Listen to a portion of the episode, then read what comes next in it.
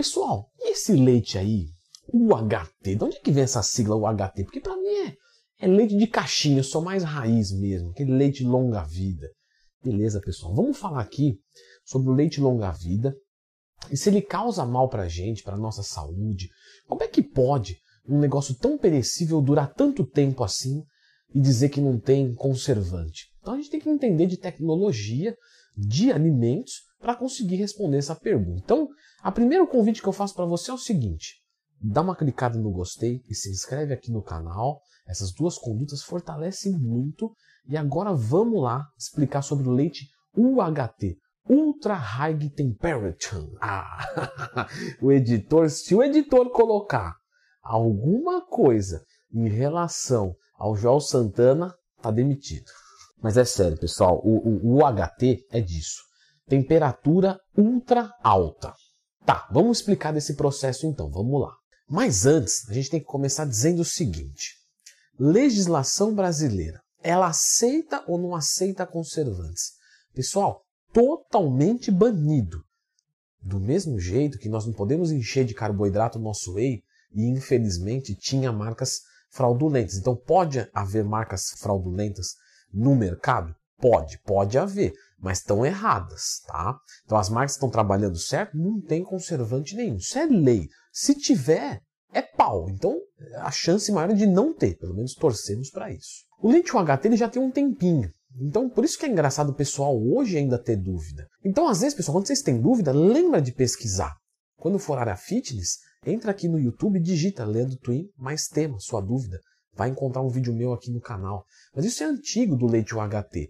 Para ser mais pontual, da década de 70, tá? No comecinho da década de 70, 1972, descobriram essa tecnologia UHT. E essa tecnologia UHT dispensa qualquer tipo de conservante, nada, tudo certinho.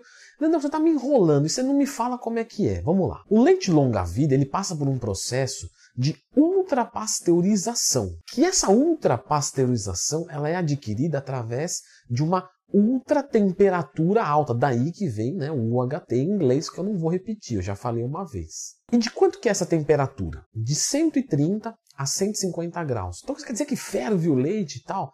Isso se passa no leite muito rápido.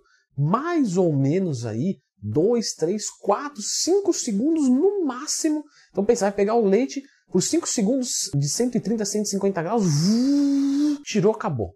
Já está pasteurizado, ultra pasteurizado. Você viu que eu faço até o, o som do processo, como se eu fosse muito íntimo, mas o processo é esse, tá, pessoal? E essa temperatura alta faz o quê, pessoal? O que vocês acham que faz? vai justamente matar todos os organismos vivos que tem ali, basicamente todos, tá? 99.9. A única coisa que é adicionada no leite fora isso é um aditivo, que é o citrato de sódio. Ah, o citrato de sódio é porcaria. Não, pessoal, o citrato de sódio eu sempre falo isso para os meus alunos, tá? É, porque eu explico para eles e tal, até de leite de caixinha, assim. O citrato de sódio, ele é natural do leite. Já tem citrato de sódio no leite, só que eles colocam mais quantidade. Ele vai proteger as proteínas para quando tiver essa ultrapasteurização. Então esse aditivo, ele é um estabilizante e não um conservante. Não tem nada a ver uma coisa com a outra. E o que, que é um estabilizante? Pessoal, um estabilizante, né, segundo a Anvisa, são aditivos alimentares que são adicionadas ao alimento sem o propósito de nutrir, mas sim com o objetivo de modificar ou manter as características físicas desse alimento. E não só físicas, químicas, biológicas e até mesmo sensoriais. Mas e o citrato de sódio em excesso não pode fazer mal? Pessoal, o que acontece é que não tem nenhum tipo de excesso. Tem um conjunto internacional que se chama Codex Alimentários. E ele está totalmente de acordo com isso. Todos os aditivos têm que estar no rótulo. Então, quando você pegar o rótulo que você olhar, vai ter lá citrato de sódio, fica tranquilo. Leandrão, e o que não tiver lá, tem mais estabilizante que não está lá? Não. Todo estabilizante tem que estar tá no rótulo. Leandrão, mas eu já peguei uns leites que não tem citrato de sódio escrito lá. Estão fraudando? Não, não. Algumas empresas mais novas com tecnologias mais eficientes, vamos colocar dessa forma, não estão colocando citrato de sódio na sua composição. Mas isso só é possível quando o leite ele é transportado em distâncias pequenas. Se for deixar um leite realmente de longa vida, vai mandar para o outro canto do Brasil, vai precisar do citrato de sódio. E por que isso quando manda para longe? Na verdade, não é que é longe, é porque é, você não vai conseguir refrigerar ele de forma adequada. Então, até umas 24, 48 horas sem refrigeração adequada, beleza. Agora, se ficar mais tempo do que isso, aí realmente precisa do estabilizante. Tá, mas o que, que esse negócio faz com a proteína que, que protege? Então, isso é outra coisa que vocês também têm dúvida. Ah, mas quando eu fervo o leite de hoje, ele não faz a nata. Então, é justamente pela presença do estabilizante. Não é porque o leite que está ali não é leite, que a água suja com branquinho, com liquid paper. Não, não, nada disso. É tudo leite mesmo. Mas por causa desse estabilizante, não se forma a nata. Leite com ou sem nitrato de sódio. Tem alguma diferença? Porque nitrato de sódio e tal. Não, pessoal, não tem nada, porque a quantidade é muito pequena. Então é totalmente irrelevante você consumir um leite ou outro leite. E esses alimentos pasteurizados? É, existem outros ou é só o leite? Pessoal, temos outros alimentos sim.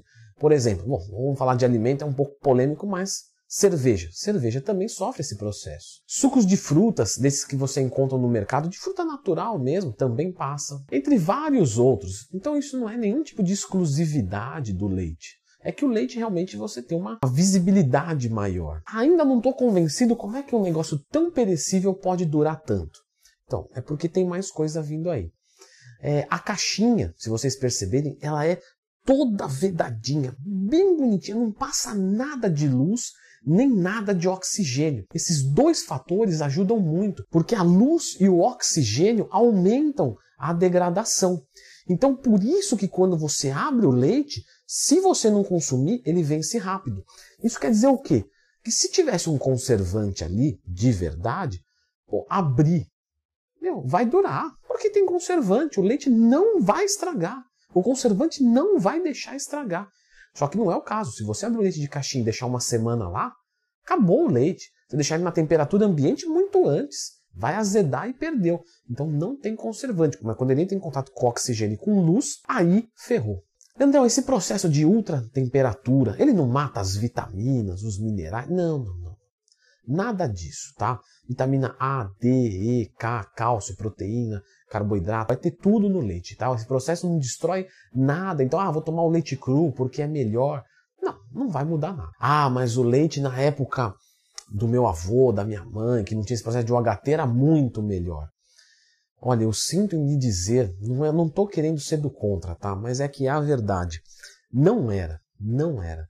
O leite, como, como ele não tinha esse processo né, de, de UHT, ele tinha muito mais micro-organismos, era um leite de bem mais baixa qualidade. Acreditem, às vezes a tecnologia vem para melhorar a nossa vida e deixar as coisas mais seguras. Então, pessoal, leite de caixinha pode consumir numa boa.